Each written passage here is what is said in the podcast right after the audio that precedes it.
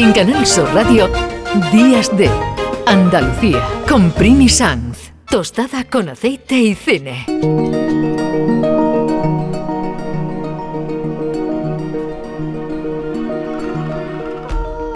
Aquí seguimos con Juan Luis Artacho, lo prometido es deuda, y hablando de superhéroes. De hecho, no venimos disfrazados de puritito milagro, ¿eh? Porque, bueno, yo es que no sabría qué, qué superheroína elegir, que no ha habido muchas, por cierto, en, en la historia ni del cómic ni del cine. Sí, aquí pues Carlos era un especialista de esto también, conocía la historia de todos los personajes de una manera increíble porque él mismo le dio la vuelta, algunos dentro de los matices que, que algo como Marvel o DC te permiten, pero él hizo muchos mucho guiños, por, ejemplo, por ejemplo metiendo camisetas del, del Betty en personajes de, dentro de sus cómics. Eh, recuerdo una escena de, ya no me acuerdo qué, qué, qué serie era, si Los Vengadores o Cuatro Fantásticos, y él metía como una escena del padrino, eh, metía el coche con el escudo del Betty, un coche de policía, cosas así que él iba metiendo, bueno, que muy divertida. Y conocería muy bien, pero efectivamente está pues Catwoman, está Superwoman, hay muchas, pero hasta hace unos años que, que Netflix no hizo una serie y le dio ya otra entidad y esa mujer tenía mucho más peso, pues siempre es verdad que ha estado un poco más marginada, ¿no? Bueno, ya, ya nos quedaba el tantas papel. cosas. Claro, ya nos quedaba el papel de superheroína del hogar, que es, eh, es ideal. Bueno, ¿y qué propuestas nos haces? Porque hay tantos superhéroes y esto es un no, no acabar, porque cada día, ahora acaba de estrenarse una película también hay de superpersonaje que la cara de Juan Luis no, tiene nombre.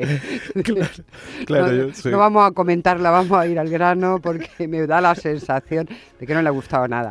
No, Pero, es que son las mismas. Es la misma, lo ¿no? hablaba con Carlos muchas veces y le decía, Carlos, dime por qué a esta la han puesto bien y el resto tan mal si a mí me han parecido iguales. y, y- y me acuerdo que terminaba Black Panther o alguna de estas y, y- o- o Vengadores en Game, esta película más Sí, taquillera de la historia del ahí cine. en la línea del Black digo, dame claves, digo, dame claves que se me escape. Y dice, no se te escapa nada, está, está- está bien, Es quédate ahí, no, no te Tú sigues siendo como eres. Bueno, entonces, ¿te ha costado mucho? ¿No te gustaban los cómics? ¿Todas las películas de superhéroes te parecen igual? ¿Cómo ha elegido el protegido con Bruce Willis ahí? Bueno, porque también para el aficionado al, cómic, y me consta, eh, El Protegido de, de Shyamalan es, es una, película clave por cómo eh, reivindica el mundo del cómic de manera adulta. Y, por ejemplo, Samuel L. Jackson tiene una galería de arte en Nueva York donde expone cómics, por ejemplo, no le da ese valor. Y nace desde ahí, lo que pasa que se aleja después del, del prototipo de películas de superhéroes. Pero nos encontramos con todos los elementos. eh, eh, clar- clásicos del, del superhéroe, de las películas superhéroes, pero por el pasado por el tamiz de este genio para mí y a Pacheco también le encantaba. Yo creo que a Carlos le gustaba más El Bosque, que una película que él... El bosque es tan inquietante, ¿eh? tan inquietante. Sí, con esos giros siempre de guion que él hace y sigue haciendo. La, la última película que se estrenó, que era Tiempo, también tiene esos giros finales. Pero después toda la, puesta en escena de este hombre, que tiene muchos elementos de Hitchcock y de cine clásico, eh, con esas pausas, esa cámara fija. No sé si os acordáis el arranque del protegido, que es Bruce Willis en el tren, donde va a haber un accidente y todo el rato se está moviendo la cámara detrás del cogote de él nada más y te crea un, una- un desasosiego y crea un, un thriller, una tensión especial con, con la puesta en escena muy suya y muy a contracorriente. lo que la música también era impresionante, aparte de... Y, y la historia en sí misma, ¿no? ¿Qué, qué- quiénes son esas personas? ¿De qué naturaleza son? Que, que nunca les pasa nada, ¿no? Sí, eh, eh, la, la historia, quien no la haya visto, yo creo que es una película bastante conocida, pues es alguien que, que tiene muchísimos acci- bueno, le pasan muchas cosas y nunca se pone malo, nunca enferma, nunca tiene un accidente en tren, mueren todos los pasajeros excepto él. Y hay una persona, que es Samuel L. Jackson, que es justo lo contrario, una persona muy frágil, que se rompe todos los huesos, que a la mínima está enfermo, y entonces va buscando a su, eh, a su opuesto. Es muy bonito lo que dice en un momento determinado, o la teoría de L. Jackson, que dice, bueno, si hay alguien tan frágil, tan débil como yo, tiene que ver mi contrapunto, alguien muy fuerte, muy poderoso, y, y mira, y lo encuentra, qué suerte, ¿no? Efectivamente, es así.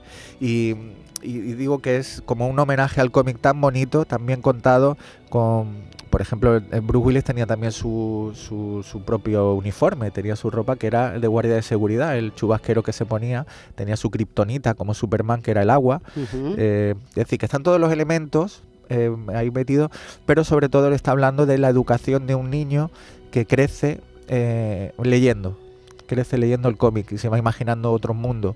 El, hijo de Bruce Willis le pasa exactamente igual. Entonces, hay muchos elementos detrás que no solo es una película de homenaje al cómic o de superhéroes al uso, ni mucho menos, y hay mucho detrás que habla de, de educación, de la infancia, de la relación del padre con los hijos. Bueno, eh, la película a mí me parece fascinante. Hablando de la infancia, aunque no solo para la infancia, aquí están Los Increíbles.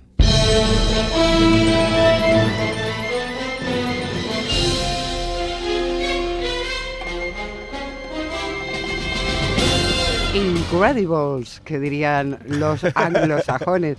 ¿Esto fue antes o después de La Niña? Quiero decir, ¿llegaste a esta película de animación por ti mismo? Sí, a mí siempre me ha gustado, me ha gustado Pixar mucho y, y la sigo viendo, ¿eh? La sigo viendo y, y, sigo yendo a los estrenos de las películas de Pixar. En concreto, ahora que la ha comprado Disney han cambiado un poquito y para mí ha bajado el nivel, pero tiene ahí varias obras maestras de Desde Ratatouille, luego. Películas para adultos, que también las pueden consumir los niños, pero Up, por ejemplo, la historia de aquel hombre mayor que vendía globos y se va con su casa volando a las aventuras que no pudo hacer de joven.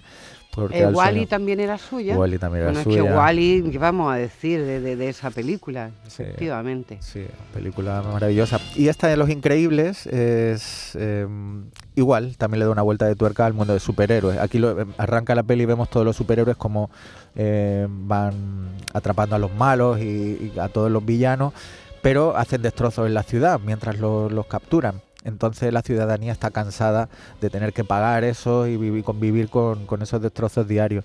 Y se rebelan en contra de los superhéroes. Entonces los superhéroes viven escondidos y él es eh, corredor de seguros o una cosa de esta.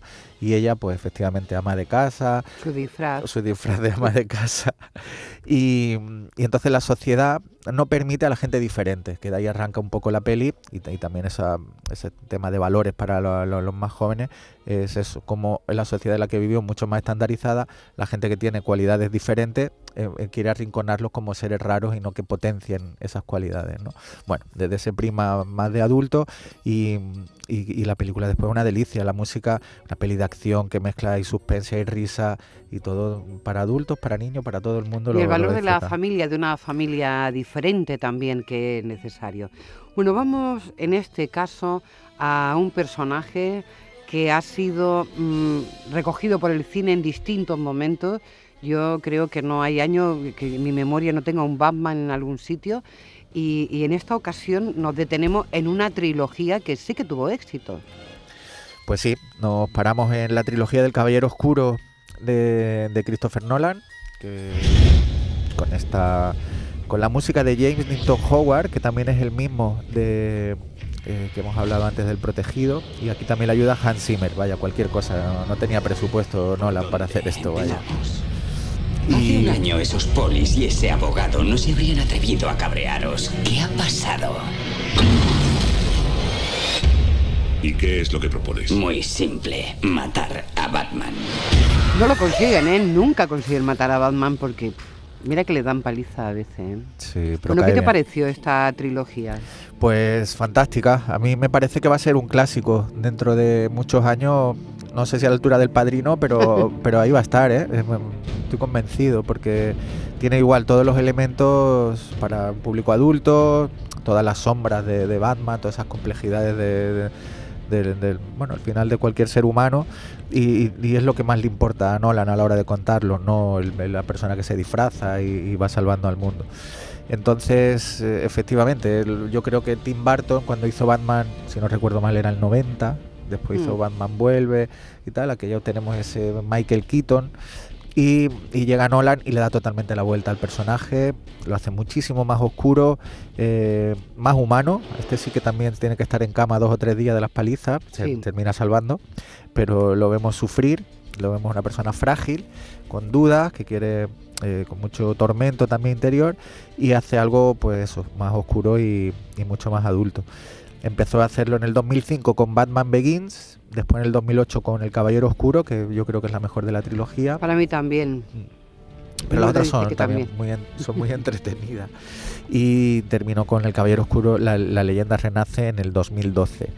Bueno, pues eso, una puesta en escena igual de brillante, de talentosa, como, como suele hacer Nolan, que no es uno de mis directores favoritos ni de lejos, pero, pero aquí no hay tanto efectismo ni, ni, ni tantas mentiras como él suele ser muy tramposo en otras pelis, por lo menos para mí, y aquí no, no hay nada de eso. Me parece que tiene una puesta en escena súper limpia, clarísima y, compleja, ¿no? Y que hay mucha parte también de filosofía dentro de, la trilogía. Entonces, más que recomendable para una tarde como hoy, de domingo. Esperaros a que llueva, que ya el ambiente oscuro de Batman y la lluvia sería el, combinado perfecto. Claro, ahí bebe un poco de Seven, por ejemplo, ¿no? Tiene ese ambiente de Seven, de la película eh, que se me acaba de ir el director. Em, a mí no me pregunte, yo no tengo memoria, yo soy como, ya que estamos hablando de cine, el pececito este que pierde la memoria. Nemo, que también es de Pixar. Juan Luis, gracias por haber estado tanto rato hoy con nosotros aquí. No, gracias. Y, y el recuerdo de Carlos Pacheco y de los superhéroes. Hay muchos del día a día y espero que se lo encuentren por ahí a la vuelta de la esquina. Hasta la semana que viene. Hasta la semana que viene, primo, un beso grande.